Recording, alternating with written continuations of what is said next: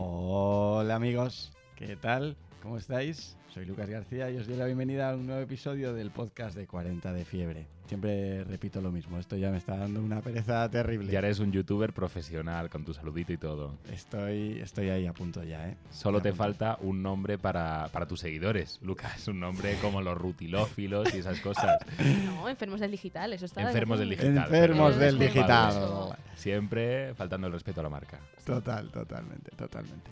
Bueno, entonces en el episodio de hoy vamos a hablar de todas estas palabras, palabreríos, palabrerías Palabrotas, incluso, si nos ponemos un poco. del marketing y la comunicación digital. Todas estas cosas que nos encanta decir, porque hemos de decir que a nosotros también, y leyendo 40 de fiebre lo hemos dicho más de una vez, y es todo esto de escucha a tu audiencia. Escúchala. Conoce a tu audiencia. ¿No? La audiencia, ¿verdad? Qué gran. Conversa con tu audiencia. Conversa con tu audiencia. Estos son hermanos, primos gemelos. Primos Sí. gemelos del conversa a tu audiencia. Está escucha a tu audiencia. El siguiente paso, ¿cuál será? Quiere a tu audiencia, ¿no? Cásate con tu audiencia. Audiencia Starter Pack. Audiencia Starter Pack. Audiencia Starter Pack. Fa- fa- maravilloso iba a decir. Maravilloso. Maravilloso. Venga, entonces, ¿qué, ¿qué pensáis de esto de escucha a tu audiencia? ¿Por qué estamos haciendo un podcast alrededor de esto? Bueno, todo esto surge un poco de cuando de lo típico de que estás leyendo un podcast y lo primero que le- ves es para tener éxito en redes sociales lo que debes hacer es conocer esta audiencia. Yo es que leo así. Ah, Tiene- tú lees- tú eres es la voz de lectura. A la voz de Entonces lectura. eh, te quedas así un poco como genial. Voy a tener éxito en redes sociales. Voy a conocer a tu audiencia. Venga, voy a empezar. Y Sí, sí, total, total, total. Esto como es, ¿no? Entras en Instagram y dices, voy a conocer a la audiencia. ¡Audiencia! A ver si vienen, ¿no? Le Entonces, llaman. claro, si te metes en, con, toda, con tu mochila cargada de ilusiones, te metes en, en Instagram Ana- Analytics o Instagram Insights y lo que ves es esta audiencia, pues sabes que tiene X intervalo de edad, sabes que reside en una zona concreta, sabes el sexo, pero más allá de eso no sabes mucho más. Entonces, bueno, los, los contenidos que mejor te funcionan, ¿no? Eso es interesante realmente.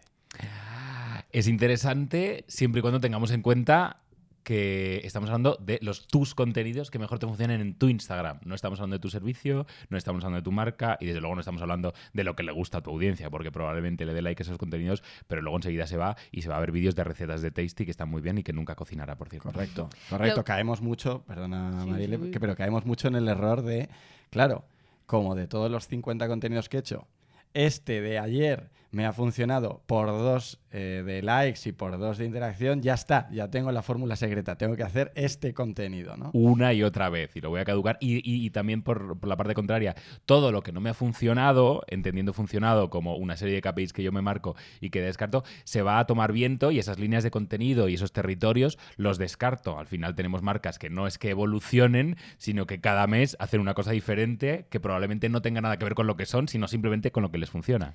Yo creo que al final lo que pasa con esto es que eh, con esta metodología sí que es cierto que puedes mejorar, a lo mejor das con fórmulas que te funcionan más o menos, pero el crecimiento es complicado. ¿no? Lo que es crecer de forma exponencial, si siempre haces lo mismo, es más complicado. ¿Crecimiento en qué?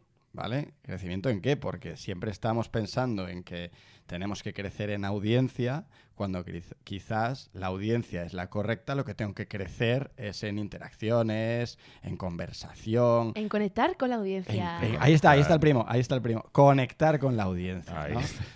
Porque Primo. conectar, ¿qué es? ¿Qué es exactamente conectar? O sea, que ya tener comentarios es que estoy conectando con mi audiencia. Porque esto me, me- me- me lleva a otra historia, que es, ¿cuál es tu audiencia? ¿No?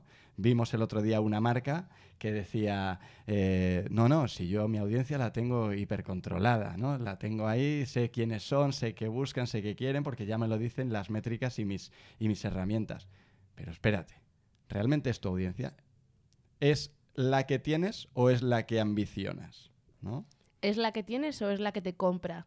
Correcto. Porque no sería la primera vez que vemos una Mm. marca que, que tiene una audiencia muy fiel, pero que no está nada asociada al consumo de su producto, porque le entretiene sus contenidos, pero está lejos de la persona que podría consumir esa... Hay esa- ese componente aspiracional, pero no hay el componente eh, transaccional. Que puede estar bien, puede estar correcto, siempre y cuando su objetivo en redes no sea simplemente la conversión, puede estar bien tener una masa de gente que en ese momento solo te quiere por tus contenidos y tus ideas y que quizás dentro de un tiempo, cuando cambie su momento de vida o sus necesidades, estés tú en su Pero, top pero. Pero, espérate, porque has dicho una cosa súper interesante. ¿Qué es eso de la conversión?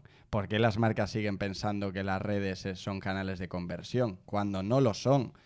Ni de coña. Obviamente, si tienes un e-commerce, puedes tocar ciertas cosas que sí, pero lo, lo normal es que las redes te funcionen más como un generador de, de conciencia sobre la marca, sobre el producto, sobre el, servis- sobre el servicio, El sobre el servicio.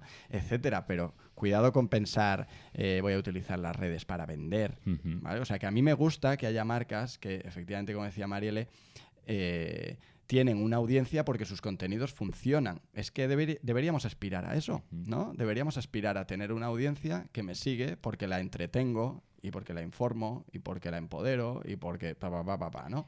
No tanto porque la quiero aquí para venderle mi libro y darle mi producto, darle mi servicio. Sí, pero.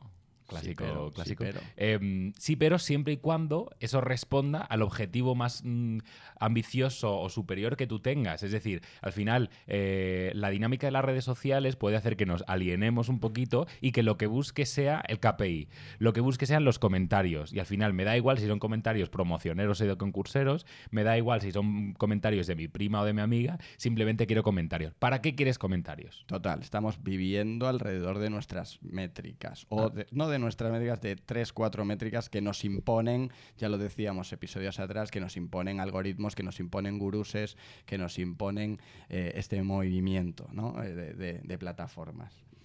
Es la diferencia cuando tú estás analizando un KPI de comentar un KPI o analizar de verdad un KPI. La realidad es esta, con lo cual yo estoy describiendo únicamente una realidad de la que no estoy extrayendo una conclusión rica, solo estoy diciendo, pues mira, he crecido un 50% de comentarios, o decir, mira, he crecido un 50% de comentarios, pero es que esos comentarios resulta que son sobre todo promocioneros, con lo cual estoy construyendo una audiencia muy poco sólida que eh, va a fluctuar mucho según haga más promociones o menos en mi, en mi cuenta. Y eso, al fin y al cabo, lo que va a hacer es generar una, una audiencia eh, poco fiel. Claro. Bueno, y además que tenemos que tener en cuenta que la gran mayoría de personas tendemos a tomar conclusiones erróneas sobre un dato. Por ejemplo, ¿no? Si de repente eh, pongo 10 contenidos, 5 son vídeo y los vídeos no me funcionan mejor, ya puedo afirmar y, y categóricamente que el vídeo funciona mejor. Y además, como lo dice Mark, que tenemos un 35% más de engage si utilizamos vídeo, pues ya está. Entonces el vídeo funciona mejor. Pero ojo, es que igual no, es que igual los otros cinco contenidos que estabas poniendo eran un mojón, no tenían nada que ver y estos vídeos que has hecho, eh, otros cinco contenidos, estaban muy bien pensados, contextualmente estaban genial porque hablaban de algo que estaba sucediendo en el mercado, etcétera. O sea que tendemos a quedarnos justo era lo que decías tú, tendemos a quedarnos arriba del dato y no bajar en profundidad a ver por qué, preguntarle a la audiencia, etcétera. Que esto es otra cosa que os quería preguntar. Oye, ¿esto de conocer a la audiencia no va de preguntarle a la audiencia? Sí, esto es una conversación que hemos tenido mil veces aquí, ¿no? Porque al final las redes sociales nos están dando una herramienta súper poderosa de contactar con nuestra audiencia, pero de verdad, es decir, de, oye, te tengo a un mensaje privado de preguntarte algo. Entonces, ¿por qué no detectamos quiénes son nuestros seguidores más fieles y les preguntamos acerca del contenido que hacemos?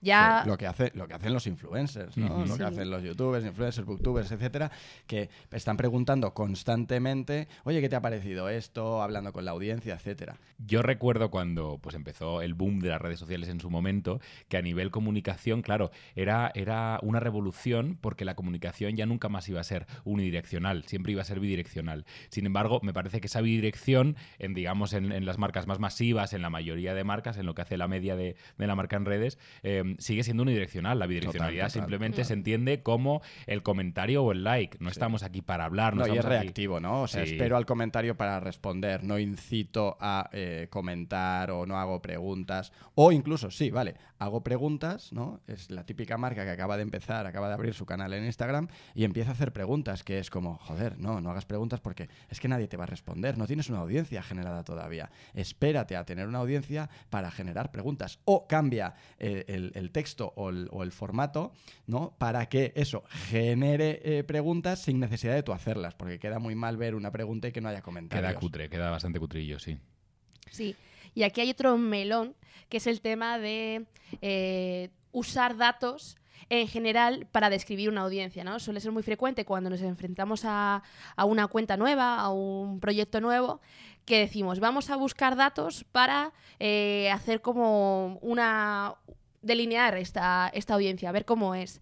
¿Y qué hacemos? Vamos a, a Google a herramientas un poquito más dedicadas al research y empezamos a coger como locos informes de el 20% de los millennials, no sé qué, no sé cuánto, el- la generación Z es muy poco fiel y está muy comprometida con el medio ambiente.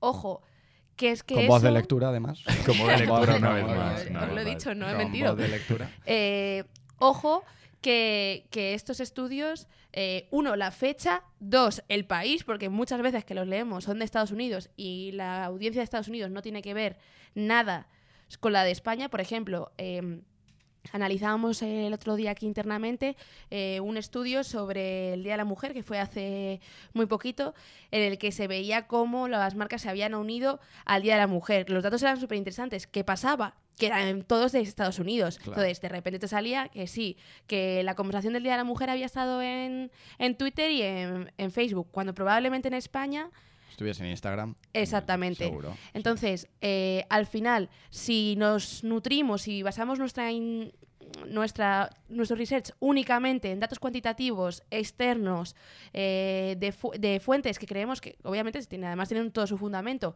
pero que no son ad hoc a nuestra audiencia, Y que además nos los creemos a lo bestia, Mm. ¿no? no, les Es vamos a que- conocer realmente. Eso nos es conoce que la llega audiencia. Mark, eh, nuestro querido Mark, llega y dice lo del 35% más de engage en los vídeos, nos ponemos todos a hacer vídeos como locos porque somos así, somos borreguillos, y de repente vemos que es que no, no funcionan ni la mitad de lo que nos gustaría y que le gustaría a Mark para que empezásemos a hacer vídeos todos como locos. Es que como nos pongamos a ver, a hablar de si nos podemos fiar o no fiar de los datos que te dan Facebook y las grandes plataformas, tenemos un podcast entero, ¿eh? Porque menudas cosas han salido. Total, totalmente, totalmente. Pero Además la- que esos datos, y lo dijo Marielle, es que normalmente son del 2016, 2017, etcétera. Es que siempre son del pasado. Y esto cambia tan, tan, tan rápido que un estudio del año pasado sobre redes sociales. pff, Sí, ahora, brutal. ahora, de hecho, las, las herramientas de, de medición, las más famosas, Brandwatch, etcétera, eh, están haciendo mucho hincapié en el discovery en, en real time. Es decir, oye, de- basa tus decisiones